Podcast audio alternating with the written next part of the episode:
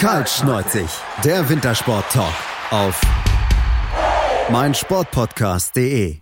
Hallo und herzlich willkommen zur neuen Ausgabe von Kaltschneuzig, eurem Wintersport-Talk auf meinsportpodcast.de. Mein Name ist Sebastian Mühlenhoff und hinter uns liegt ein weiteres Wochenende voll von Wintersport. Es sind jetzt nach und nach weitere Sportarten angefangen in diesem Winter. Das müssen wir natürlich besprechen. Das mache ich immer nicht alleine. Wir haben dazu zwei Experten heute eingeladen. Einmal der Gernot Kliemann von der Performgut. Hallo Gernot. Hallo Sebastian. Und auch mit dabei ist der Dirk Hofmeister von Sportstudio. Hallo Dirk. Hallihallo.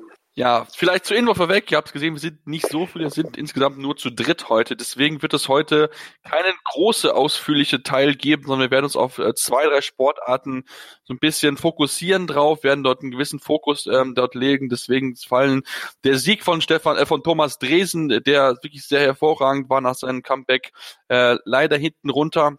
Ähm, wie gesagt, weil wir dort ähm, momentan nicht so stark aufgestellt sind von den Leuten, die aktuell mit dabei sind. Ähm, das wird aber auf jeden Fall nächste Woche das Teil sein, denn es gibt ja noch ein, zwei weitere Rennen in, äh, Südam in Nordamerika und ähm, da werden wir dann auf jeden Fall auch drüber sprechen müssen, über die ganze Sinnhaftigkeit dieser Flüge, aber das ist dann nächste Woche ein entsprechendes Thema. Ähm, fangen wir jetzt an und beschäftigen uns mit der ersten Out oder den, den ersten Teilen von unserer Ausgabe. Das ist das Skispringen in Ruka. Und ähm, da wollen wir anfangen, Gernot, mit dem Sieger Daniel André Tande.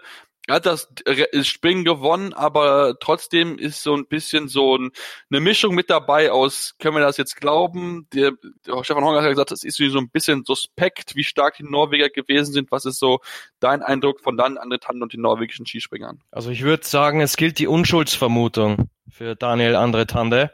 Ja, abgesehen von den Disqualifikationen der Norweger, dass wir gleich im Detail sprechen werden, ist natürlich Tande auf jeden Fall herauszustechen. Er hat den Wiesler gewonnen, er hat jetzt gewonnen, Weltcupsieger 6 und 7 und scheint aktuell ganz einfach das Maß aller Dinge zu sein, wenn man bedenkt, dass er nach dem ersten Durchgang noch etwas weiter hinten lag und dann so einen Satz hingelegt hat und dann das, das Ding noch gewonnen hat. Ja, auf jeden Fall Kompliment Daniel Andre Tande. Man sieht, dass ihm diese große Schanze in Ruka auf jeden Fall Zugute kommt er als Skiflug-Weltmeister. Wenn er auf der Welle ist, dann kann es richtig weit gehen, dann geht's richtig ab. Und ja, wie gesagt, äh, großes Kompliment an Daniel Andre Tande. Aber was sonst noch so mit den Norwegern passiert ist, da wird der Dirk jetzt gleich drauf eingehen. Das ist leider nicht sehr schön, aber müssen wir natürlich ansprechen hier. Ja, genau. Ich mache mal die Überleitung dann zu Dirk, denn Dirk insgesamt gab es an dem Samstag, wo gesprungen wurde, denn der Sonntag-Wettkampf äh, ist abgesagt worden aufgrund von zu schwierigen Windbedingungen. Da haben auch die nordischen Kombinierer Probleme mit gehabt, deswegen dort dann für den Sonntag-Wettkampf der Probesprung rangezogen wurde. Ähm, gehen wir da ein bisschen drauf ein, denn es gab von den fünf Springern, die disqualifiziert worden sind am Samstag, vier Norweger. Und ähm, ich habe schon angesprochen, Stefan Horner hat danach im Interview gesagt, das ist ihm ein bisschen suspekt, ähm, was auch die Norweger machen. Und es ist schwierig, weil Anzug, das ist so ein Thema, das können wir so schwierig greifen. Und es ist, glaube ich, auch sehr komplex zu verstehen, warum man jetzt disqualifiziert wurde und warum nicht. Bring mal so ein bisschen Licht ins Dunkel, wie das Ganze eigentlich überprüft wird, ob man ähm, ja, ob also zulässig ist oder ob halt nicht zulässig ist. Genau, du hast es schon, hast es schon eingeleitet. Ähm, es gab äh, einige Dis Disqualifikationen und ähm, die, ähm, die Überprüfung der Skianzüge gibt es schon seit, ich, ich weiß es nicht mehr genau, ich würde sagen ungefähr seit drei Jahren.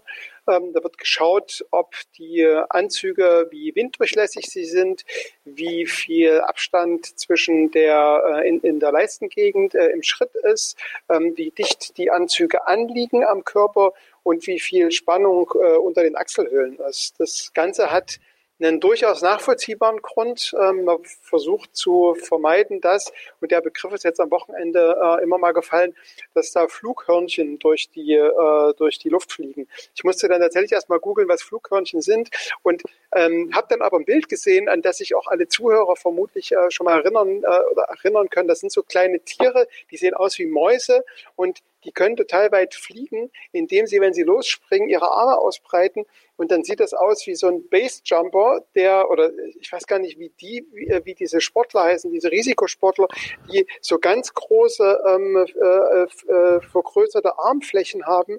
Äh, mit so, ähm, sieht aus wie so, wie so Plastik, die man sich quasi zwischen die Hände und die Füße spannt und dann fliegt man so und hat dadurch eine total ver, vergrößerte Flugfläche und kann damit wohl auch ähm, tatsächlich sehr risikoreiche Sportarten machen. Und so sehen diese Flughörnchen aus. Und ähm, der Hintergrund der Untersuchung der, ähm, der Skianzüge ist, damit die ähm, Skisportler nicht ähm, unzulässigerweise ihre äh, Fläche vergrößern. Ähm, und zwar zum einen, dass wenn zum Beispiel die, der Anzug bis in die Kniekehlen gehen würde, da hätte man ja quasi im, im, ähm, im Schrittbereich eine totale Vergrößerung ähm, der Körperoberfläche und unter einem Arm dasselbe. Und das gelte, dasselbe gilt für die äh, Luftdurchlässigkeit des, ähm, des Anzugs. Man kann sich vorstellen, wenn man so Plastiktüten unter den Anzug macht und damit fliegt oder den, äh, in den Anzug Plastiktüten reinnäht, dass man dadurch ähm, eine, eine bessere Luft, besseres Luftpolster hat und dadurch auch weiter fliegen kann. Und deswegen wird das normiert gemessen. Ja, Im Schritt dürfen nicht mehr als zehn Zentimeter zwischen Schritt und äh, Ende des Anzugs sein. Ähm, ich glaube, der Anzug darf nicht weiter als zwei Zentimeter um den Bauch herum de dehnen.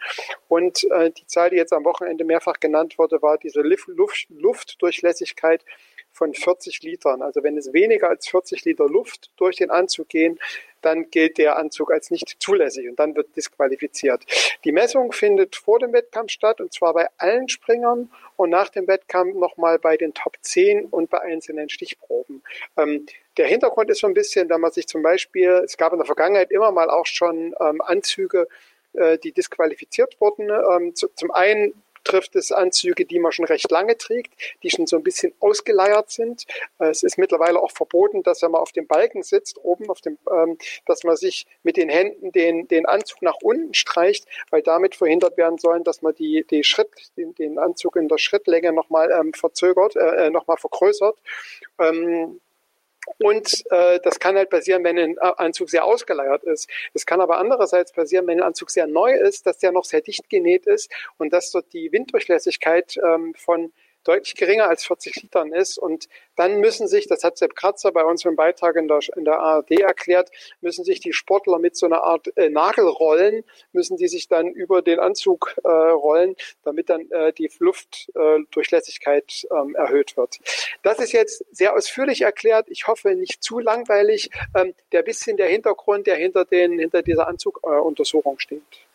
Ja, es ist auf jeden Fall, glaube ich, mal gut, da ins Licht ins Dunkle zu bringen, weil es wirklich ein sehr, sehr komplexes Thema ist, genau. Und ich habe mich da auch versucht, so ein bisschen einzulegen und das ist alles ein bisschen so sehr kryptisch. Also ich persönlich, ich könnte jetzt nicht sagen, ne, ich kann jetzt von dem reingucken, jetzt nicht so sagen, wie das aussieht und so weiter. Das ist mit Sicherheit, ich glaube, ein hochspannendes ähm, Subjekt, womit man sich beschäftigen kann, was vielleicht auch den einen oder anderen Prozentpunkt dann mehr bei dem, äh, bei dem Sprung sein kann, oder? Ja, der Dirk hat es ja jetzt im Detail erklärt. Also es ist wirklich eine sehr, ja, eine, eine sehr komplizierte Sache, die für einen Außenstehenden, der sich nicht tagtäglich mit Skispringen befasst, total schwierig ist, da, ähm, das zu durchschauen. Es ist natürlich so, es gibt fünf Schichten, ähm, Außenfutter, Innenfutter, zwei Schaumstoffschichten und eben diese Laminatfolie. Und was man auf jeden Fall festhalten muss und was man so ein bisschen das Gefühl hat, das hat man auch aus den Aussagen der anderen Teams mitbekommen, ist, dass die Norweger scheinbar einen Fehler gemacht haben. Weil die Disqualifikation trifft halt in dem Fall leider nicht nur einen Athleten, sondern 70 Prozent des Teams sozusagen von dem Wochenende. Und der Dirk hat es ja gerade eben auch schon besprochen. Viele Teams kaufen sich oder besorgen sich eben Anzüge, die die Mindestdurchlässigkeit eben nicht haben, testen die erstmal und wenn sie dann nicht erreicht wird, kann man etwas dagegen machen. Dass es jetzt so viele betrifft bei einem Springen, ja, das wirft auf jeden Fall kein gutes Licht auf den Norweger und Alex Stöckel war auch dementsprechend sauer. Er ist natürlich aber auch von der Schuld als Head des Teams auch nicht ganz frei zu sprechen. Ja, willst du mal so unterschreiben, Dirk? Naja, ich würde, ähm, also wir sind ja, das ist ja, also anders. Wir haben ja schon, oder in der, in der, Vorbereitungssendung für das Skispringen habt ihr ja schon davon gesprochen, dass es ähm, je, zu jeder Saison zu Beginn den Versuch gibt, die Technik noch weiter auszureizen. quasi noch mehr an die Kante zu gehen und damit so ein bisschen mehr an der Gratwanderung zu sein. Ne? Also die Deutschen springen mit, mit, diesen, mit diesen Helmen die im Gesicht so ein bisschen, die das Gesichtsfeld ein bisschen einschränken, weil sie sich dadurch einen besseren Wind, äh, äh bessere Windvorteile ähm, erhoffen, äh, dass die Strömung da, dass es nicht gerade im Anlauf nicht so, äh, nicht, nicht so, nicht so bremst. Ähm, von den Polen haben wir über den Wunderschuh gesprochen, der jetzt vielleicht eher verpufft. Und die Norweger gehen halt diesen Weg. Ne? Also die haben ja auch ein bisschen veränderte, veränderte Skier. Also Daniel Andretante hat zum Beispiel vorne am, zu Beginn des Skis ist die, ähm, ist die Wölbung nicht so stark. Also man geht zu jeder Saisonbeginn geht man schon nochmal technisch neue, neue Schritte.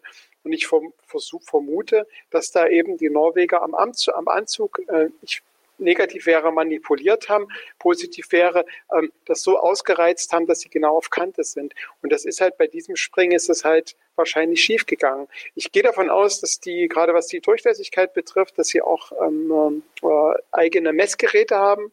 Äh, jetzt weiß man aber auch aus der Vergangenheit, dass die Anzüge nicht immer an allen Ecken und allen äh, Stellen gleich winddurchlässig sind. Jetzt kann es sein, dass in dem Materialcontainer an der anderen Stelle gemessen wurde, vielleicht eher am Oberkörper oder eher am Oberschenkel, äh, als die äh, Norweger selbst in ihrem Teamcontainer das gemessen haben.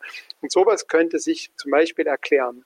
Ähm, ich würde, die, würde da schon eher so sagen, dass es sich im Laufe der Saison auch einpegelt und dass das jetzt mal so ein, so ein Rausreißer war, wo es dann gleich alle Norweger betroffen hat. Genauso kann ich mir vorstellen, dass es vielleicht mal irgendein anderes Team betrifft, ähm, äh, die ebenfalls da in so eine Richtung gehen, vielleicht mit neuen Anzügen spielen. Vielleicht, wenn ich da ganz kurz einhaken darf, ähm, man muss aber bei all diesen Mitteln, die vielleicht jetzt am Rande des Legalen sind, wenn man es so ausdrücken kann. Mich erinnert das ein bisschen an Stefan Luiz von vergangenem Jahr mit dem, mit dem Sauerstoff. Ähm, die Norweger springen überragend oder sind jetzt überragend gesprungen. Und das in Kombination mit den Disqualifikationen wirft auf jeden Fall kein gutes Licht auf das Team. Bei den Polen, du hast es angesprochen, die Diskussion ist verpufft, weil eben der, dieser Erfolg, dieser Push, dieses, diese Sichtbarkeit in den Ergebnissen auch nicht da war. Bei den Norwegern ist das jetzt da, wenn man sich anguckt, äh, wie auch ein Marius Lindwig gesprungen ist. Es war ja von der Leistung her sensationell. Aber das in Kombination eben mit der Disqualifikation, mit dem Anzug, wo es höchstwahrscheinlich nur um Nuancen geht, das ist natürlich schon so, dass eine, eine schlechte Nachrede oder zumindest ein schlechter Eindruck bei den anderen Teams schon hängen bleibt. Stimme ich dir auf jeden Fall zu. Und man, also das, das was ne, auch negativ hängen bleibt, ist, wenn jetzt, also ohne Frage, ne, also gerade Lindwig und auch der Tante, der jetzt ja auch schon wieder gewonnen hat, und wo du siehst, da geht das System, wenn der wegspringt, der ist auch nicht zu spät. Ne? Also das passt, ähm, da geht das System voll auf. Und das, was halt hängen bleibt, ist bei der Konkurrenz möglicherweise zu sagen, naja, die fliegen ja nur so weit, weil sie ihre Plastiktüten unter dem, unterm Anzug haben, äh, um so üblere Nachrede zu, zu, äh, zu machen. Ähm, das, das kann durchaus sein, so wie äh, Simon Ammann ganz lange dieser Diskussion um, sein, um seinen Wunderschuh nachgehangen ist und dann gesagt hat, ja, der springt nur deswegen so weit, weil er diese Bindung so manipuliert hat und deswegen instabil ist. Ähm, genau, also das kann durchaus passieren. Muss man jetzt mal schauen. Wir wissen ja auch, dass die Skispringer da durchaus entspannter sind, als es die Fußballer sind oder die Technikdiskussion in der Formel 1, die ist da durchaus brisanter. Das beim Skispringen jetzt nicht ganz so, aber ein bisschen in Geschmäckle, wie man in verschiedenen Regionen der Republik sagt, äh, kann da durchaus bleiben. Ja, Geschmäckle trifft's am besten. Also da, das ja. finde ich, das, das beschreibt's am besten. Es ist vor allem auch deswegen, weil das zweite Einzelspringen einfach abgesagt wurde. Ähm, hinterlässt dieses gesamte Wochenende einfach so viele Fragezeichen, meiner Meinung nach, wenn wir dann gleich übers, übers Sportliche, aufs Sportliche kommen, ja. Ja, Genau, das ist es nämlich. Das ist wirklich einige Fragezeichen, die dorthin. Wobei ich das, ich, wenn ich es richtig Erinnerung habe, ist sogar ähm, Daniel Andretante mit seinem alten Skianzug gesprungen, also hat gar nicht diesen neuen probiert, ausprobiert. Also da muss man dann vielleicht dann auch ihn in den Schutz nehmen, zu sagen, hey, vielleicht liegt es da doch nicht an den neuen Anzügen, sondern er ist wirklich einfach so gut und hat diese angesprochen, Dirk, diese Wölbung in den Ski, vielleicht hat ihm das diesen Push gegeben, dass er ja dort jetzt äh, zwei Springen in Folge gewinnen konnte, zwei Einzelspringen in Folge. Genau. Das ist ja. sowieso Wahnsinn. Ne? Also wir als Journalisten, äh, unsere Fähigkeit oder unsere Fähigkeit besteht ja sowieso darin, nicht Sachen gut vorauszusehen, sondern im Nachhinein darüber zu, schrei äh, zu schreiben und zu erklären, warum das so war. Und bei Daniel André Tente kann, kann das eine Möglichkeit sein? Ähm, ich meine, wir wissen, er ist mit einer ziemlichen Krankheit im Sommer da niedergelegen, hat nur wenig Sprünge gemacht. Eigentlich kann man sich dann eben doch nicht genau erklären, warum sein System, obwohl er nur so wenig Training hatte und obwohl er so schwer krank war im Sommer, warum dieses System so gut funktioniert. Und da stoßen wir, ich meine, wir, keiner von uns dreien ist jemals Ski gesprungen, also ich bin zwar Ski gesprungen, aber meine Bestweite lag, glaube ich, bei 3,50 Meter im Thüringer Mit Wald. oder ohne Telemark? glaube, das war, es war losspringen und dann irgendwie gar nicht ans Landen denken, sondern nur nicht gleich wieder hinzufliegen nach dem Landen. Die, die, also äh, müsste müsst ich mal die Videos von damals anschauen, äh, ob ich da einen Telemark hingesetzt habe. Die Frage habe. ist halt jetzt, würde ich natürlich massiv Punktabzüge bekommen. Die Frage ist jetzt natürlich, wir haben ja in unserer Vorschau gesprochen, wir machen einen Selbstversuch mit dem polnischen Wunderschuh. Jetzt stellt sich natürlich die Frage, ob wir auf den norwegischen Wunderanzug wechseln müssen. Also vielleicht beides man, in Kombination. Man sieht, man sieht es, es ist ordentlich Bewegung drin. Ja. Ja, und wir hatten mit Dirk jemanden, der schon mal Schießspiel ausprobieren hat, prädestiniert für diese Aufgabe. Ähm, also von daher ähm, gucken wir natürlich genau noch, machen jetzt eine kurze Pause und kommen gleich zurück, denn nachdem wir jetzt uns viel mit dem Anzugthema beschäftigt haben, wir natürlich auch ins Sportliche gucken. Wir müssen reden über die äh, Norweger haben wir schon gesprochen, aber natürlich auch über die Österreicher, über die deutsche Mannschaft und auch über die Polen. Deswegen bleibt dran, hier bei Kaltnerds Irminer Sport Talk auf meinsportpodcast.de. Schatz, ich bin neu verliebt. Was? Da drüben. Das ist er. Aber das ist ein Auto. Ja, eben. Mit ihm habe ich alles richtig gemacht. Wunschauto einfach kaufen, verkaufen oder leasen. Bei Autoscout24. Alles richtig gemacht. Die aktuellsten Themen aus der Welt des Sports. Auf meinsportpodcast.de. Die komplette Welt des Sports. Wann und wo du willst. Anwurf. Der Handball-Talk. Dein tägliches Update zur stärksten Liga der Welt. Auf meinsportpodcast.de um wieder zurück bei Kaltstolz im eurem Wintersport-Talk auf meinsportpodcast.de. Und nachdem wir uns jetzt ausgiebig mit den Anzügen beschäftigt haben und den technischen Finessen, die es im Skisprung aktuell gibt, wollen wir ein bisschen mehr einen Blick aufs Sportliche werfen. Und gerne, da kommen wir natürlich zu dir als Österreicher, denn ich kann mir vorstellen, die Österreicher werden sehr zufrieden sein mit der Abschneiden der Springer. Vier in den Top Ten, einer sogar auf dem Podest, also ein Wochenende nach Mars für Österreich. Ja, es ist unfassbar. Ich habe eigentlich die Statistik gesucht, wann Österreich zuletzt mit vier Springen in den Top Ten war. Ich habe die Statistik leider nicht gefunden, würde aber jetzt mal annehmen, das war zu Zeiten von Morgenstern und als Gregor Schlierenzauer noch ein Siegspringer war.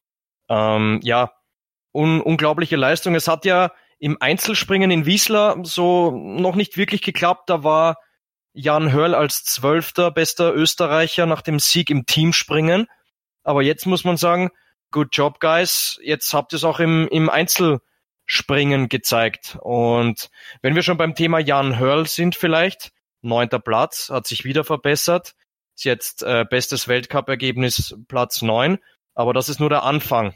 Denn Philipp Aschenwald auf dem zweiten Platz mit 143 Meter im, im zweiten Durchgang.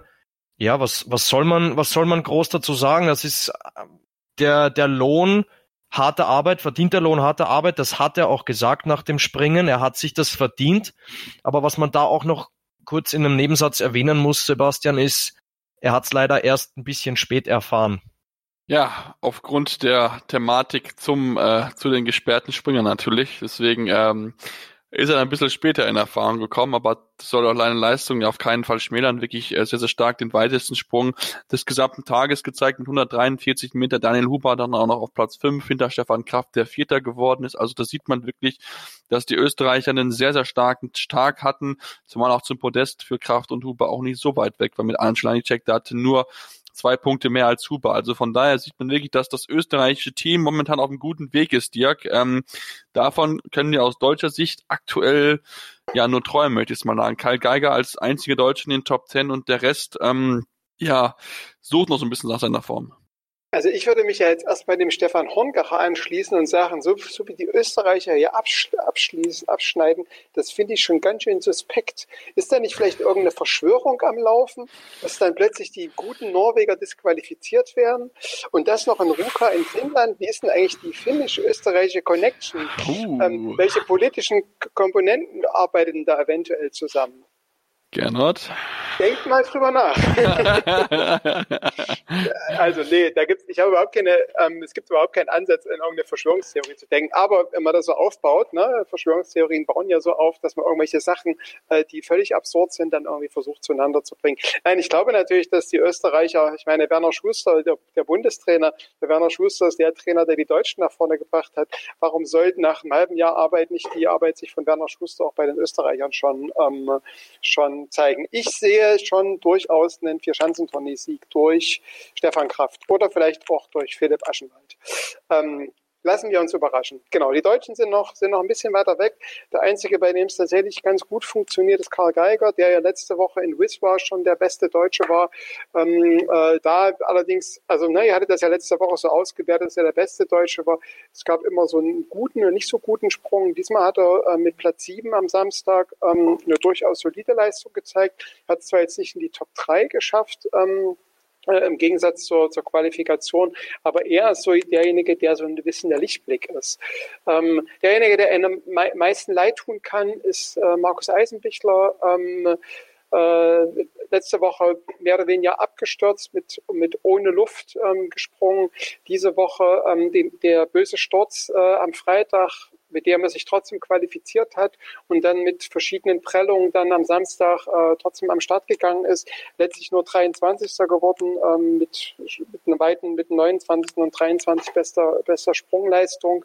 Ähm, er kann einem tatsächlich eher am, am, am meisten leid tun, denn er ist jemand, der wirklich der jemand ist, der fürs Fliegen ne, da ist, der, wenn sein System funktioniert, dass er wirklich gut ins Fliegen kommt. Und man hat jetzt am Freitag bei der Qualifikation, wo er auch so weit gesprungen ist, da hat das, hat das gut funktioniert. Dann hat er am Auslauf halt den, den Pech, das Pech gehabt.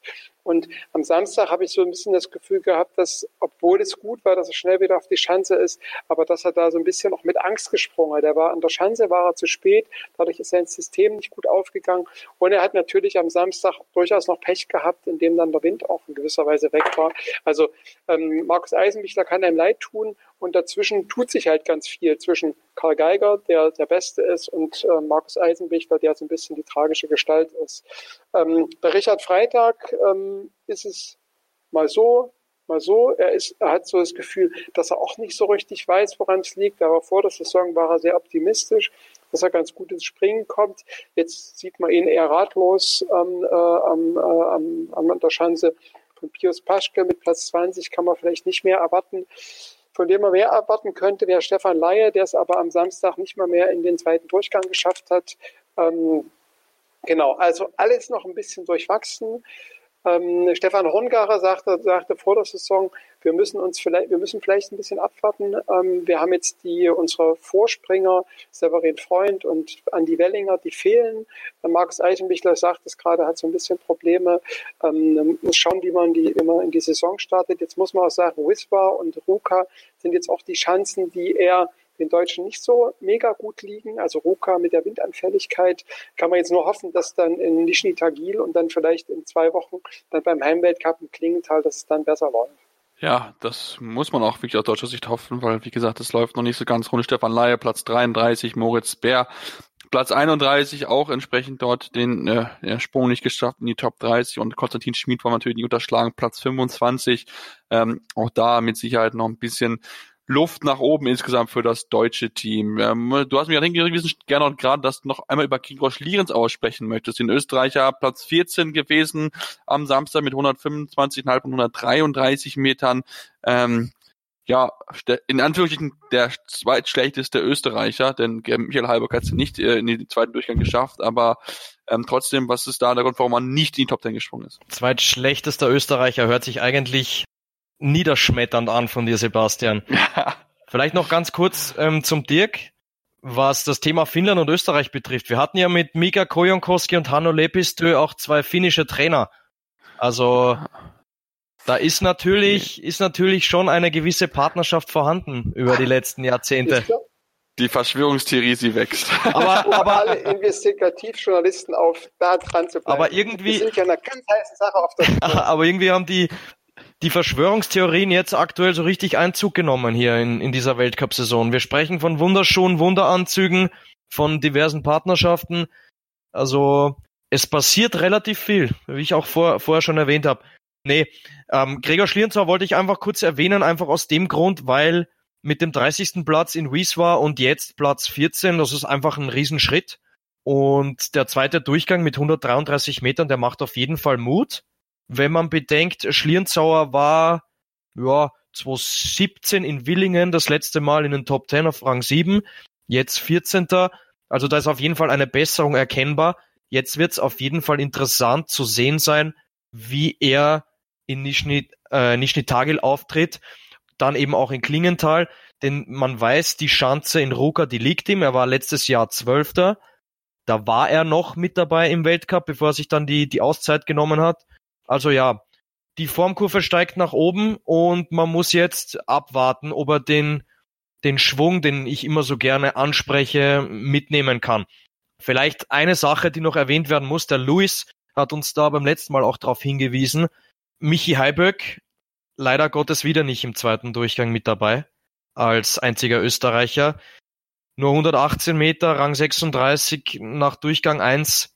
Ja, es ist leider momentan ähm, eine Leistung, die einfach nicht reicht. Und man kann ihm, wie gesagt, nur alles Gute wünschen, dass es besser wird. Aber man muss es schon meiner Meinung nach eben ansprechen, dass äh, Michi Heiböck momentan beim, bei einem österreichischen Team, das absolut überzeugt, leider derjenige ist, der, der etwas abfällt bislang. Ja, würde ich genauso unterschreiben. Ähm, das muss man mal gucken, inwieweit er da dranbleiben kann oder beziehungsweise den Anschluss wieder finden kann, ähm, aus Sicht, damit er vielleicht auch ein bisschen wieder auch an das Team randrücken kann, auch dann vielleicht wieder Chancen kriegt, in den Teamwettbewerb einzuspringen, weil da momentan ist er aktuell außen vor. Ähm, Dirk, lass uns dann vielleicht noch ein bisschen auf einige weitere Ergebnisse gucken. Ähm, auch ein bisschen die Slowenen wieder sehr gut gewesen. Auch da Anis Anschlanicek Platz drei, ich habe schon gesagt, Timi Salc auf Platz acht, auch Domen Preoc auf Platz elf und auch eigentlich war ja ähm, ja, ähm, Peter Preoc sehr gut gelegen, wie gesagt, disqualifiziert worden, wie auch Ance äh, Semicic, der auch gut gelegen ist nach dem ersten Durchgang mit Platz 11, aber auch disqualifiziert wurde. Also auch da merkt man, das slowenische Team ist jetzt im zweiten Jahr mit neuem Trainer ähm, auf einem sehr, sehr guten Weg. Genau, da hat man das Gefühl, dass die, dass die, dass, also, dass sie so, dass sie als Mannschaft einen Sprung gemacht haben, dass auch Peter Preutz gut Disqualifikation, aber dass er eben zu alter Form wieder zurückspringen äh, kann. Ähm, man hört so aus dem slowenischen Team, dass die Stimmung auch insgesamt relativ gut ist. Äh, genau, also da kann man sagen, ähm, äh, absolut, die sind ja immer als Mannschaft immer auch in den letzten Jahren ähm, mit einigen Ausreißern als Mannschaft immer ähm, zu, zu, äh, mit, mit zu berechnen gewesen, ne? also für Top 3. Und das haben sie jetzt in, in Ruka auch wieder unter, äh, unter Beweis gestellt und auch den, naja, nicht, teilweise nicht ganz so leichten Bedingungen da auch äh, ganz gut äh, entsprechen können. Das, das ist so. Ähm, ein bisschen nicht so gut war und auch eigentlich in den letzten Jahren eigentlich in den Top 3 gewesen ist das polnische Team. Wir hatten es schon angesprochen, der polnische Wunderzug, Gernot ist so ein bisschen verpufft, dieser Effekt, wenn wir uns mal angucken, in den Top 10 kein einziger polnischer Springer, der Beste auf Platz 12 mit David Kubacki, ähm, Piotr Schüler auf Platz 13 und Kamil Stoch dann erst auf Platz 16. Ähm, ja, was war denn da los bei den polnischen Springern? Ja, die nackten Zahlen bei den Polen sind natürlich verheerend, wenn man bedenkt, dass wir bei der Saisonvorschau gesagt haben, die Polen sind wohl mit das stärkste Team. Sie haben zwar den dritten Platz erreicht beim Mannschaftsspringen in Wisła, aber im Einzel hat es eben nicht funktioniert, bis auf Kamil Stoch, der Dritter wurde. Aber ein David Kubacki jetzt nur auf Platz 12, Kamil Stoch Rang 16, Shiwa Platz 13. Das ist alles andere als Topform bei den Polen. Da kann man absolut nicht von, von Euphorie sprechen. Vielleicht auch symptomatisch, was ich bei der Saisonvorschau kurz angesprochen habe. Ein Jakub Wolny, habe ich gesagt, man muss abwarten, ist er bereit für den nächsten Schritt. Dachte ich jetzt in Kusamo, er war siebter nach der, nach der Qualifikation mit 139,5 Metern. Im Wettkampf, ja, Platz 27. Also Michael Doleschall wird bestimmt momentan das ein oder andere Gespräch mit Stefan Horngacher führen, wo man sich gegenseitig ein bisschen aufmuntert. Ja, das ist wahrscheinlich wirklich so, um dann entsprechend dann auch die richtigen Lösungen wieder zu finden. Denn beide noch nicht so äh, die Top-Leistung von ihren Springern insgesamt gesehen. Klar, der ein oder andere Lichtblick war mit dabei, aber insgesamt hat das Team noch Potenzial, um besser zu sein. Sie haben es ja auch schon bewiesen, dass sie bessere Platzierung insgesamt zeigen können. Ähm, kommen wir dann vielleicht so ein bisschen zum Abschluss, Dirk, zum Thema Überraschung, Enttäuschung. Was hast du da als Überraschungsspringer und als enttäuschenden Springer bei der hier auf der Liste stehen? Hui, das ist ähm, ein bisschen schwierig. Ich würde vielleicht ganz kurz noch was zu den Polen sagen, weil ähm, ich stimme natürlich in der Grundtendenz, stimme ich dem gerne da absolut zu, ähm, dass es halt nicht nach ganz vorne reicht. Ne? Jetzt sagt man aber, dass eigentlich alle Springer, die dies, dies in die Top 20 schaffen, tendenziell in der Lage sind, auch ganz nach vorne zu springen. Ähm, so, das ist so das, das, was man im Skisprunglager sagt. Wenn man sich aber die Zahlen anguckt zwischen Daniel André Tante und Platz 20, ähm, sind 60 Punkte, das sind ungefähr 30 Weitenmeter. Ne? Und das ist dann schon, das kriegt man nicht so schnell raus, das ist irgendwie ganz schön viel. Ähm, und von daher, also man kann sich zwar, wenn man aus polnischer Sicht drauf schaut, könnte man sagen, wir haben hier wie fünf Leute in der Top 22. Ähm, das heißt, wir sind, ne, wir sind wahrscheinlich nur noch einen kleinen Schritt, vielleicht muss nur noch irgendwie eine kleine Öse aufgehen, dann springen wir nach ganz vorne. Äh, aber das ist eben, das hat sich halt noch nicht, noch nicht bewahrheitet, noch nicht gelöst. Ähm, die äh, Überraschung, Enttäuschung, Enttäuschung. Ähm, weiß gar nicht, ob es so eine Riesenenttäuschung ist, aber er ist so ein bisschen unterhalb, unter dem Radar, ist äh, Royoyo Kobayashi, der ja letztes Jahr gerade in Ruka mit, den, mit dem Sieg und mit Platz drei ähm, schon sehr äh, quasi die Grundlage für seine Dominanz in der Saison gelegt hat. Ähm, der ist dies, dieses Mal so weder in der, äh, in der Qualifikation noch im Springen dann äh, schaffte in die Top 5. Der ist Sechster geworden, ne? ist also nicht so wahnsinnig weit weg von ganz vorne, hat es aber eben dann doch nicht aufs Podest geschafft. Von daher ist Ro Oyoyo Kobayashi vielleicht eine kleine Enttäuschung und ähm, die Überraschung, muss ich sagen, hat Gernot sehr lange darüber gesprochen. Ich finde die Dominanz und gerade die Dominanz der eher unbekannten ähm, Österreicher wie Philipp Aschenwald oder Daniel Huber, ähm, das finde ich schon die große Überraschung äh, vom Weltcup in Ruka. Mhm. Gernot, war es deine Überraschung, wäre es deine Enttäuschung? Ja, wenn wir schon beim Thema sind, dann ist das für mich ganz klar Philipp Aschenwald. Also ich bin ganz ehrlich, ich habe es vor der Saison nicht erwartet, dass Philipp Aschenwald so eine Leistungsexplosion uns zeigt jetzt. Aber jetzt eben mit dem zweiten Platz, den er sich redlich verdient hat, zeigt er ganz einfach, dass er bereit ist, bereit auch für den ersten Sieg. Und wir haben, als wir das Wiswa-Wochenende besprochen haben, habe ich schon kurz erwähnt, Aschenwald war derjenige, der im Mannschaftsspringen den ersten Platz geholt hat also der quasi die Führung erobert hat mit einem Sprung. Ich glaube, es waren 133 Meter. Ähm, sorry, wenn ich jetzt ein oder zwei Meter vielleicht das ähm, nicht, nicht genau habe. Aber ich weiß genau, dass Philipp Aschenwald eben derjenige war, der das ÖSV-Team auf die Siegerstraße gebracht hat. Und ja, mit dem weitesten Sprung im zweiten Durchgang jetzt hat er ganz klar bewiesen, dass er ready ist für den, für den ersten Sieg und für mich deshalb ganz klar die Überraschung, Schrägstrich der Athlet des, ja, nennen wir es, des halben Wochenendes. Mhm.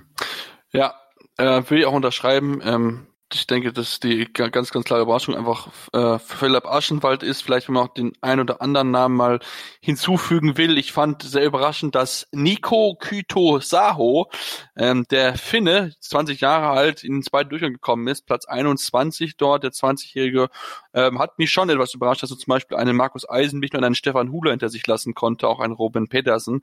Ähm, sollte man vielleicht noch erwähnt haben. Und wenn man bei Enttäuschung ist, ähm, würde ich vielleicht Stefan Laie ansprechen. Da bin ich sehr enttäuscht, wie er sich da präsentiert hat. Das muss eigentlich Anspruch sein, mindestens in die Top 20 mit seinen äh, Anlagen zu kommen.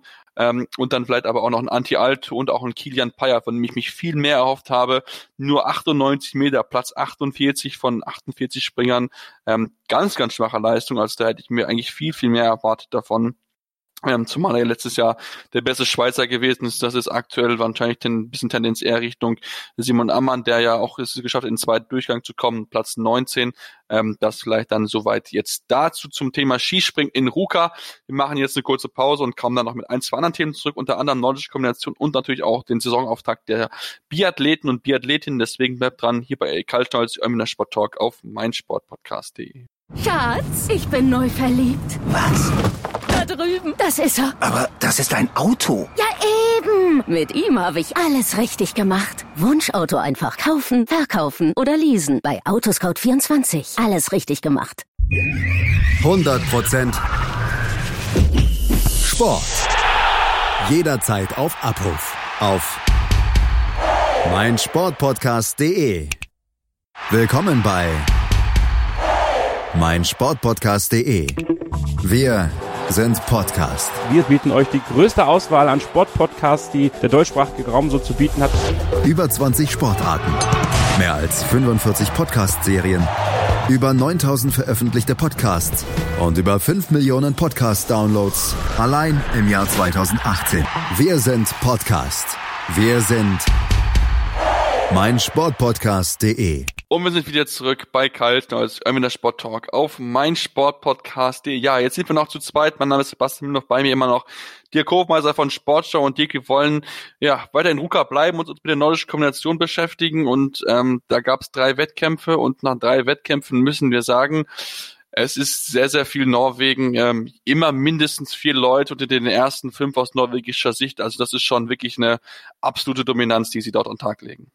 Ja, man hätte sich quasi aus äh, Sicht der internationalen Konkurrenz gewünscht, dass ähnlich wie beim Skispringen da auch die Kontrolleure mal ganz genau die Anzüge angucken.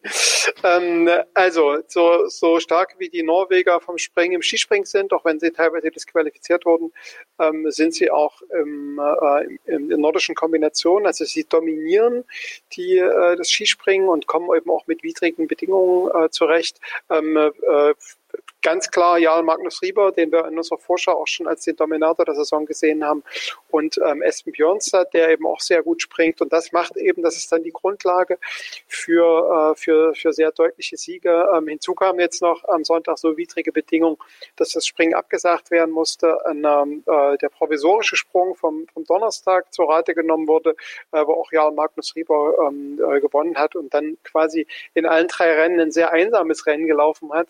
Ähm, herzlichen Glückwunsch an ihn. Das könnte eine, in der nordischen Kombination eine sehr langweilige Saison werden. Ähm, hinzu kommt, dass natürlich seine Teamkollegen sehr stark sind, äh, muss man natürlich dann auch, ne, wir haben jetzt über Jan Magnus Rieber kurz gesprochen, ähm, die, die Ofte-Pro-Brüder nennen, die so ein bisschen die Überraschung sind.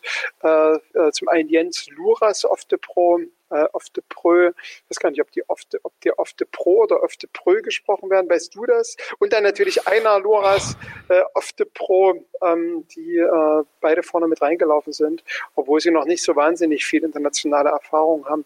Also die Norweger ähm, absolut starke Performance und vor allem durch, ihr, äh, durch ihre starken äh, Skispringleistungen begründet. Mhm.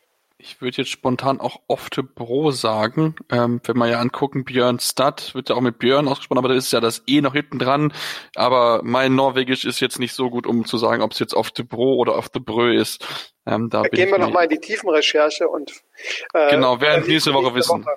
So genau. Auf jeden Fall. Trotzdem sollen wir es natürlich auf keinen Fall die starke Leistung der Norweger her auch schmälern. Die beiden auf Tiboro-Brüder, ähm, auch sehr, sehr jung noch. Äh, Jens Luras äh, 19 Jahre alt und einer Luras ist ähm, 21 Jahre alt. Also von daher ist noch einiges an Jahren, die sie vor sich haben. Und ähm, wenn wir mal gucken, Jan Magnus Rieber am On-Tag mit unfassbaren zwei Minuten und acht Sekunden Vorsprung gewonnen. Also das war wirklich schon äh, richtig, richtig stark. Hatte 144 Meter in dem Provisionssprung, den ja immer durchgeführt wird für den Fall der Fälle, falls mal ein Springen wie jetzt am Sonntag entsprechend ausgefallen ist und ähm, äh, unglaubliche Zeit hat da schon über eine Minute Vorsprung und hat das wirklich äh, sehr, sehr souverän ins Ziel gebracht. Ähm, dann kommt, lassen wir uns vielleicht ein bisschen gucken auf die Österreicher. Ähm, Dirk es waren auch gute Leistungen. Ich denke, also Franz Josef Real, der so ein bisschen vorangegangen ist mit äh, starken Leistungen, einfach so ein bisschen abgefallen vielleicht an dem Freitag, aber trotzdem, ich denke, kann man aus österreichischer Sicht sagen, es ist okay, man hat zumindest einen festen vorne und dann dahinter ähm, kann dann mal der eine oder andere überraschen. Genau, ich würde ganz kurz noch den äh, Jürgen Kramer, der am Samstag Vierter wurde, nee, Fünfter wurde, noch kurz ein, einsammeln. Wir haben ja uns vor, im Vorfeld gefragt, kann er die Leistung wieder abrufen? Wir sehen, dass er läuferisch ähm, mit zu den Besten äh, zählt in der Konkurrenz. Und die Österreicher haben gezeigt, dass sie ähm, hinter der norwegischen Dominanz äh, und jetzt, wo die Deutschen äh, schwächeln, dass sie in Schlagdistanz sind, tatsächlich vorne mit reinzulaufen.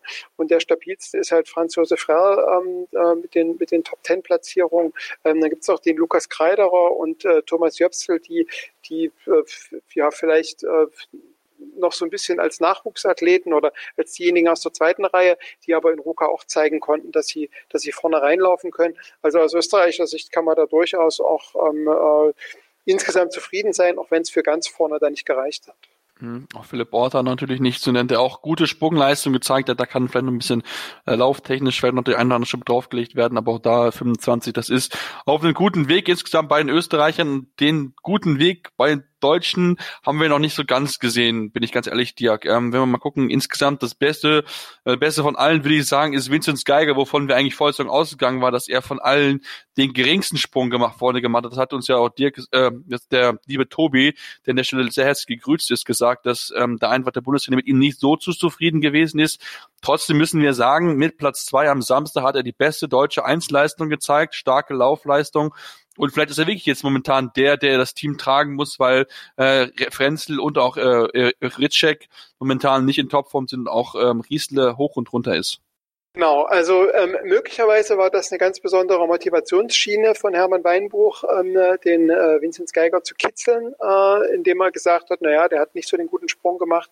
Allerdings muss man auch sagen, dass im Springen am, am, am Samstag äh, Geiger schon auch mit die besten Bedingungen hatte äh, und dadurch mit Platz sieben ins Rennen gegangen ist.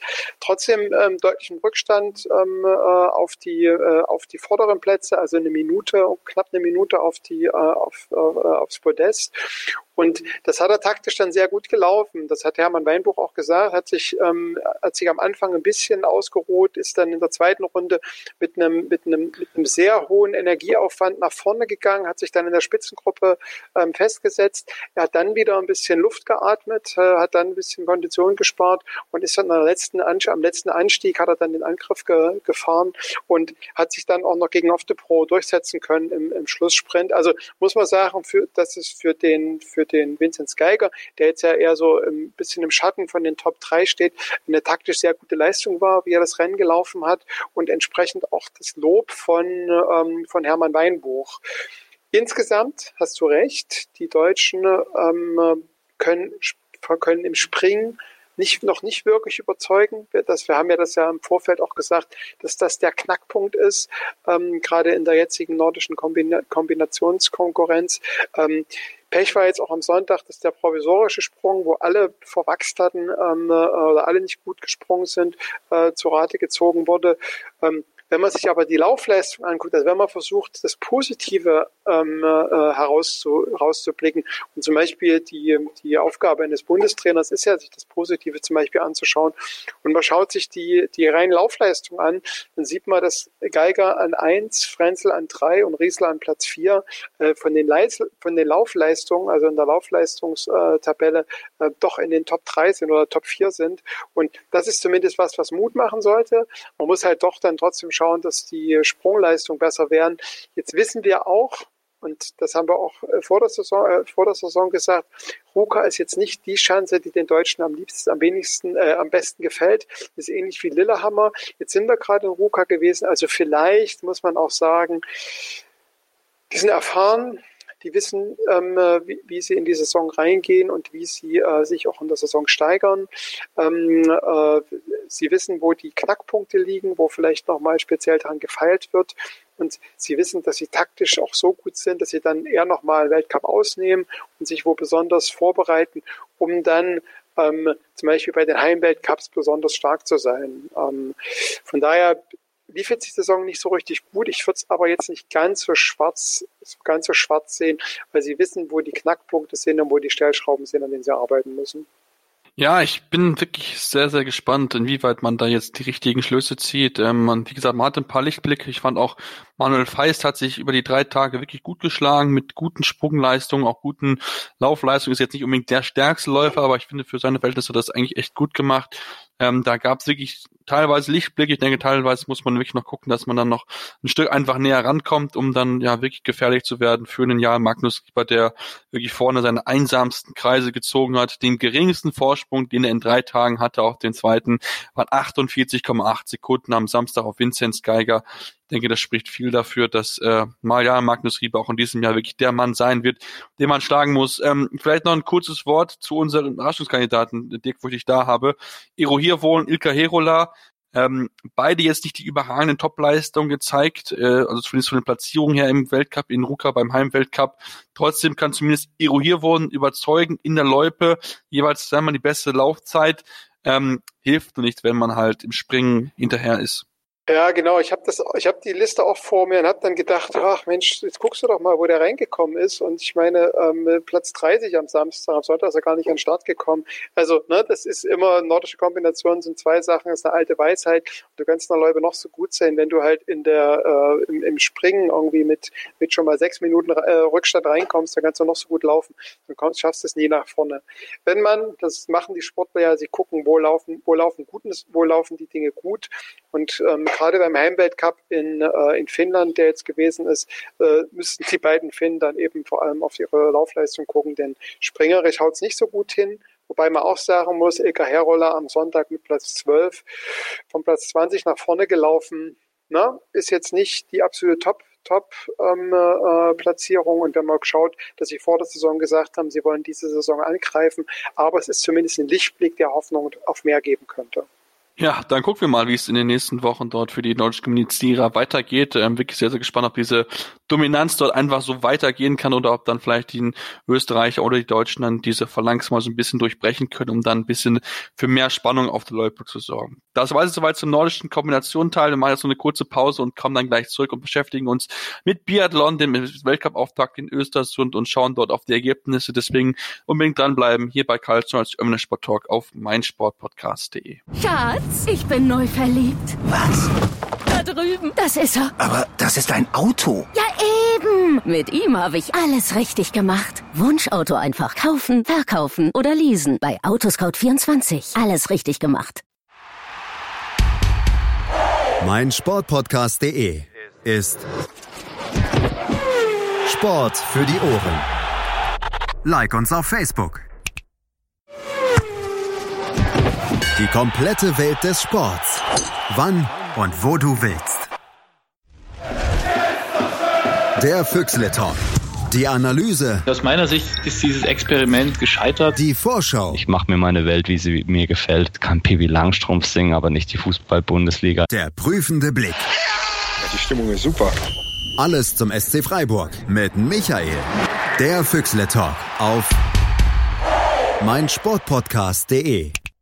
Und wir sind wieder zurück bei Karl Schneuzig, der Sport Talk auf meinsportpodcast.de. Ja, und zum Abschluss unserer heutigen Ausgabe wollen wir uns mit Biathlon beschäftigen, des deutschen liebter Wintersports und den Weltaufcup, Weltcup-Auftakt in Östersund nochmal genau unter die Lupe nehmen.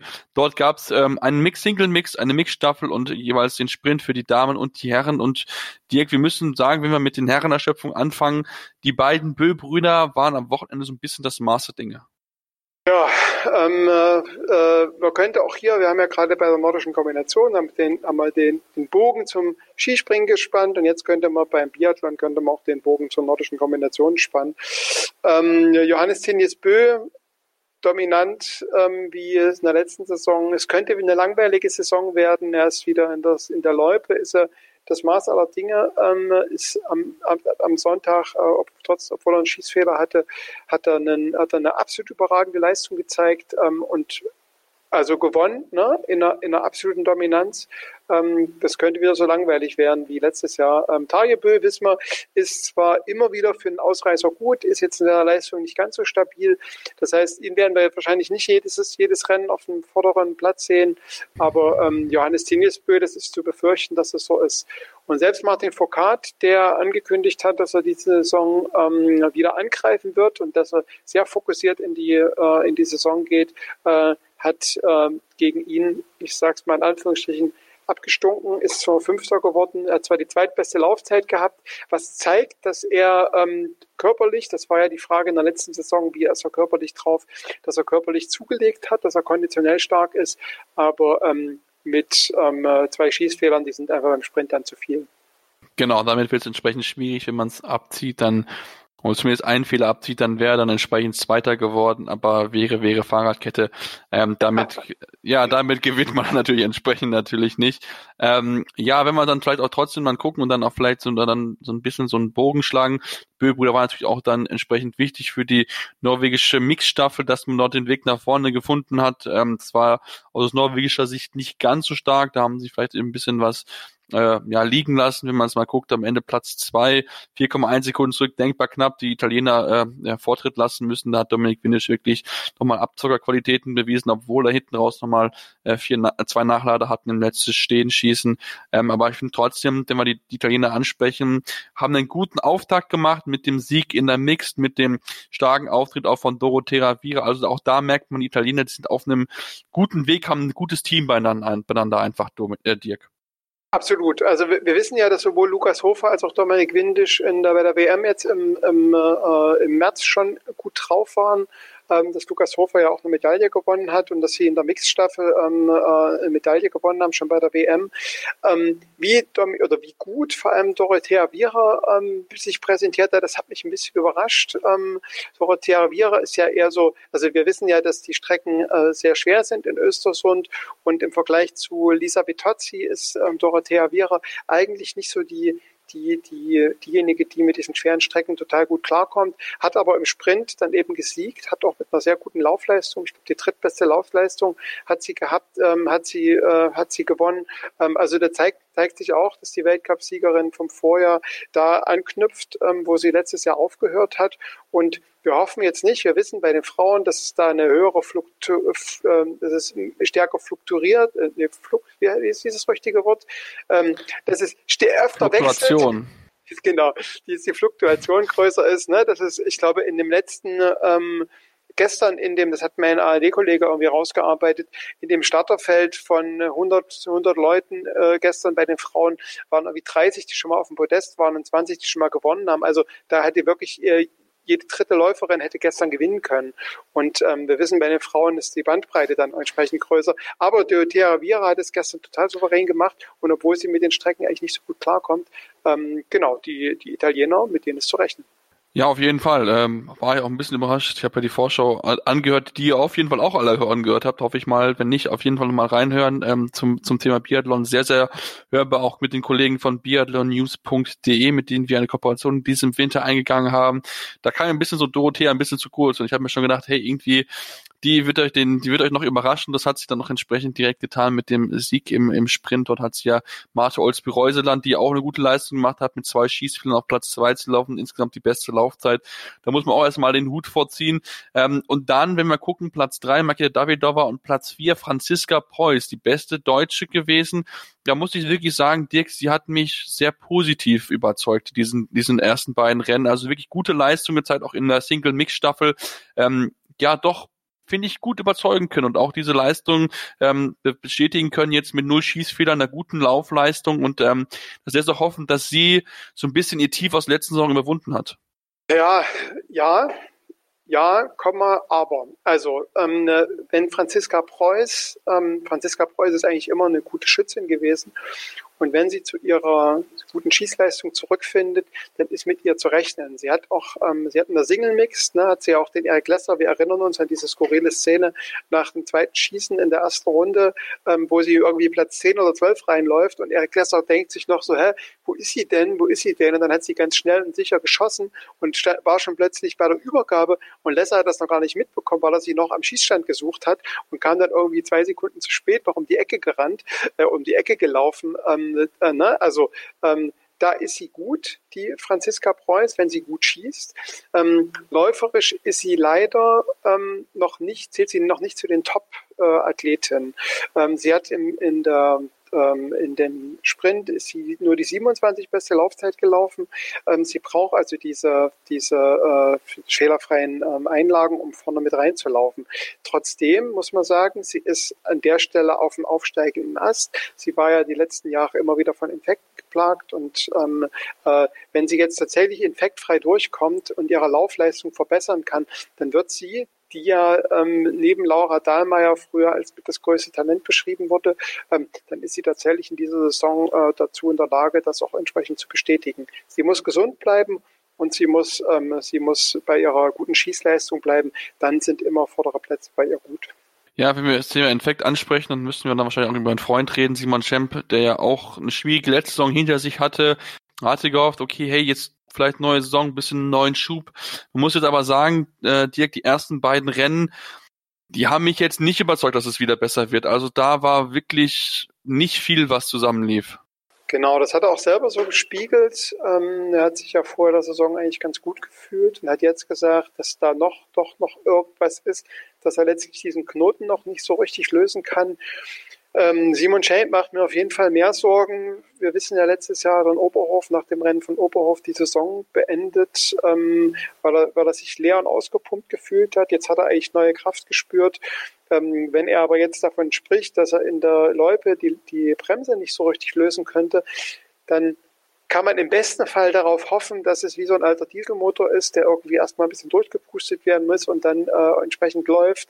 Ähm, man könnte aber auch sagen, hm, Vielleicht läuft er der Form, der er früher, die er früher mal hatte. Ich meine, er ist Olympiasilbermedaillengewinner, ähm, immer noch hinterher. Wir hoffen natürlich, dass es nur dieses Wettkampfkilometer fehlen. Der Körper muss sich quasi auch im Wettkampf wieder stabilisieren, dass es das ist. Aber wir wissen es nicht. Und die beiden Rennen haben jetzt nicht unbedingt das beste Bild abgegeben.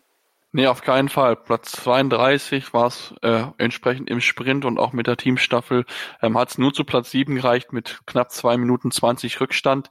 Ähm, und da müssen wir dann auch vielleicht noch über das gesamtdeutsche Ergebnis äh, sprechen. Dirk, wie würde dein Fazit ausfallen? Ich denke, den einen oder anderen Lichtblick ist zu sehen mit Johannes Kühn auf Platz 6 zum Beispiel im Sprint und auch mit einer Denise Herrmann, die sich auch gut präsentiert hat im Sprint. Aber ich finde, da ist noch viel Schatten naja, auch hier, man müsste die Leute sich einzeln anschauen. Also, sagen wir mal so, Arndt Pfeiffer war nicht am Start. Arndt Pfeiffer ist eigentlich von der Leistung, ist er der beste deutsche Mann. Der hat einen Magen-Darm-Virus gehabt, konnte nicht starten. Ähm, man kann jetzt hoffen, dass am Mittwoch gehen die Einzelrennen los, dass er von seinem Magen-Darm-Virus wieder so genesen ist, dass er vorne ähm, eine Rolle spielen kann, dass er läuferisch gut ist. Ne? Ansonsten gibt es am Wochenende noch die Staffeln und in den Staffeln sind die Deutschen ja immer, ähm, äh, immer mit, zählen immer mit zu den Medaillenkandidaten, auch wenn es eine Mixstaffel unter anderem muss man sagen, Dennis Herrmann hat die deutsche Staffel, äh, Mixstaffel auf Platz zwei geführt, dann eher an den Männern lag ähm, die die Leistung nicht zeigen konnten. Wenn man sich anschaut, Erik Lesser, ne, der sagt, ähm, er, äh, er kommt nicht, er kommt noch nicht so richtig, er fühlt sich nicht so richtig, er ist nicht so richtig ähm, äh, mit den Strecken, er weiß es auch letztlich nicht so richtig, dann ähm, woran es eigentlich liegt, aber er ist läuferisch noch nicht so da. Dann ähm, Benedikt Doll, den sieht man und ähm, denkt eigentlich, ja, der ist wie immer schnell. Stürzt er in der, äh, in der Mixstaffel weil er irgendwie neue Bretter unter den Füßern hat, mit denen er noch nicht so gut klarkommt. Der sagt zwar, die sind sau schnell, aber die, ähm, ne, die sind eben auch total anfällig und irgendeiner Spurrelle, Spurrelle fährt er sich quasi selber über die Füße und fällt hin. Ähm, bei ihm tritt ist jetzt in Östersund das Problem aufgetreten, dass er vom Schießen nicht so äh, stabil ist. Und was eben ein bisschen Sorgen macht, ist, er weiß es nicht. Er stand danach, danach im Rennen im Ziel und hat gesagt, ich habe versucht, eigentlich habe ich mich gut gefühlt und habe gedacht, ich ziele genau, aber dann habe ich es eben doch äh, ver, äh, ver, ver, verzielt. Ähm, wir wissen, dass Östersund ein schwerer Schießstand ist. Ne? Also das jetzt zu den Männern. Positive Ausreise auf jeden Fall Johannes Kühn. Ich habe ihn auch tatsächlich ähm, ähm, mit vornherein getippt, weil er in in äh, Schuschön vor zwei Wochen schon ziemlich gut äh, drauf war. Das ist jetzt so ein bisschen das Männerpaket ähm, äh, betrachtet. Bei den Frauen sieht man ähm, Franziska Preuß, die, wenn sie äh, sauber schießt, äh, vorne reinlaufen kann. Wir sehen eine sauschnelle ähm, Denise Herrmann, die allerdings im Sprint, ich glaube, nur die, die viertbeste Laufzeit hatte nur, natürlich in Anführungsstrichen. Ähm, dann sehen wir eine Caroline Horchler, die zwar deutsche Meisterin geworden ist, aber eben doch nicht ganz vorne reinlaufen kann. Und das hat sich jetzt gezeigt. Wir sehen eine Franziska Hildebrand, die ähm, zwar die Hoffnung hatte, dass sie, nachdem sie die letzten, das letzte Jahr läuferisch Probleme hatte, dass es dieses Jahr besser läuft, sie aber eingestehen musste nach dem Rennen, dass sie läuferisch eben doch noch nicht wieder äh, ganz nach vorne angreifen kann. Ähm, genau. Und wir sehen eine Vanessa Hinz, die ein bisschen enttäuscht war, dass sie in der Mixstaffel nicht laufen durfte und die aber eben im, im, im Sprint dann gezeigt hat, warum sie für die Mixstaffel vermutlich nicht nominiert wurde, weil sie eben auch nicht zu den Top 10 gehört gerade. Aber es ist das erste Rennen, man muss mal abwarten. Man kann wahrscheinlich nach drei Weltcups kann man so ein bisschen ein Zwischenfazit ziehen. Das ist tatsächlich eine Momentaufnahme und im Einzel, wie wir es jetzt diese Woche Mittwoch und Donnerstag haben, ist ja ohnehin alles möglich. Also sollte man jetzt nicht den Stab brechen, ähm, nur weil es mal jetzt am Anfang nicht für alle total super lief. Ja, vielleicht braucht man wirklich äh, wie so ein Motor, der erst ein bisschen Öl braucht, damit er in Start, äh, in Start kommt. Ähm, muss man mal gucken. Ich bin da sehr gespannt und werde natürlich ein genaues Auge drauf haben, wie wir insgesamt von dem Podcast ein genaues Auge drauf haben wollen. Ähm, vielleicht noch ein Wort zu den Schweden, zum Heim, äh, zum Gastgeber. Ähm, wie fällt da dein Fazit aus? Ich fand, Hanna Öberg hat es auch gerade mit Sebastian Samuelsen ja gut gemacht in der Single-Mix-Staffel. Da hat man gemerkt, wenn man einen guten Mann, eine gute Frau hat, dann macht das ja sehr Sinn und da haben sie auch sich entsprechend wirklich stark präsentieren können. Genau, damit ist erstmal der Druck abgefallen ähm, mit, dem, mit, der, äh, mit dem Sieg in der Segel-Mix-Staffel. Ähm, das war total super. Ähm, wir wissen jetzt seit diesem Wochenende, dass Hanna Oeberg, die dann im Sprint nur Elfte wurde, obwohl Platz elf ja auch gut ist, auch noch eine, eine jüngere Schwester hatte, Elvira Oeberg, die Zwölfte wurde. Also ähm, auch wenn Sebastian Samuelsson in dem, in dem Sprint ähm, der Männer nicht so gut äh, vorne reingekommen bin, ist, muss man sagen, dass die, Nor äh, dass, die Norweger, dass die Schweden ähm, zu ihrem äh, Saisonauftakt in verheimischer Kulisse durchaus zufrieden sein könnten. Genau, zumal wir nicht äh, die dritte Schwedin, die sehr gut gewesen ist, die die beste gewesen ist im Sprint der Damen äh, mit Lynn Persson auf Platz 5, dürfen wir natürlich nicht unterschlagen. Ähm, auch gut, gute Leistung gezeigt. Also von daher war es ein guter Saisonauftakt für die Schweden. Die Deutschen noch äh, müssen gucken, dass sie sich noch ein bisschen besser in die Saison reinkommen. Das war's dann soweit jetzt hier zum Thema Wintersport. Wie gesagt, heute in einer etwas kleineren Form, weil wir entsprechend äh, nur in einer kleinen Gruppe da mit dabei gewesen sind. Das werden wir bei den nächsten Wochen wieder ändern. Da wird es dann wieder auch mehr zum Thema Ski Alpin, dann auch zu dem Sieg von Thomas Dresen mit Sicherheit gehen, der ja wirklich sehr, sehr gut aussah und vielleicht auch seinen Erfolg jetzt am kommenden Wochenende wiederholen kann. Ähm, trotzdem könnt ihr natürlich gerne Feedback da lassen, auf am besten natürlich fünf Sterne bei Apple Podcasts, aber auch gerne konstruktive Kritik, was können wir besser machen, woran können wir arbeiten, wie hat euch natürlich auch der Talk gefallen zum Thema Ski, Skianzug, gerne mal wirklich was da lassen, auch mit uns in Kontakt treten auf Facebook und auch auf Twitter oder dem Handle Kaltschneuzig mit jeweils AE geschrieben. Ja, dann hören wir uns nächste Woche wieder hier bei Kaltschneuzig, der Sport Talk auf meinsportpodcast.de. Schatz, ich bin neu verliebt. Was? Da drüben. Das ist er. Aber das ist ein Auto. Ja, eben. Mit ihm habe ich alles richtig gemacht. Wunschauto einfach kaufen, verkaufen oder leasen. Bei Autoscout24. Alles richtig gemacht. Kaltschneuzig. Der Wintersport-Talk. Auf meinsportpodcast.de. 90 Minuten. Zwei Teams. Pure Emotion. Es geht wieder los. Die Fußball-Bundesliga auf meinsportpodcast.de. Abonniere jetzt deinen Bundesliga-Podcast und sei dabei im Bully Special. Weserfunk. Auf die Zirbelnuss. Füchsle Talk. BV Beben. Unter Flutlicht. Werkskantine am Wasserturm und viele mehr. Die Fußball-Bundesliga auf meinsportpodcast.de. Schatz, ich bin neu verliebt. Was? Da drüben. Das ist er. Aber das ist ein Auto. Ja, eben. Mit ihm habe ich alles richtig gemacht. Wunschauto einfach kaufen, verkaufen oder leasen. Bei Autoscout24. Alles richtig gemacht.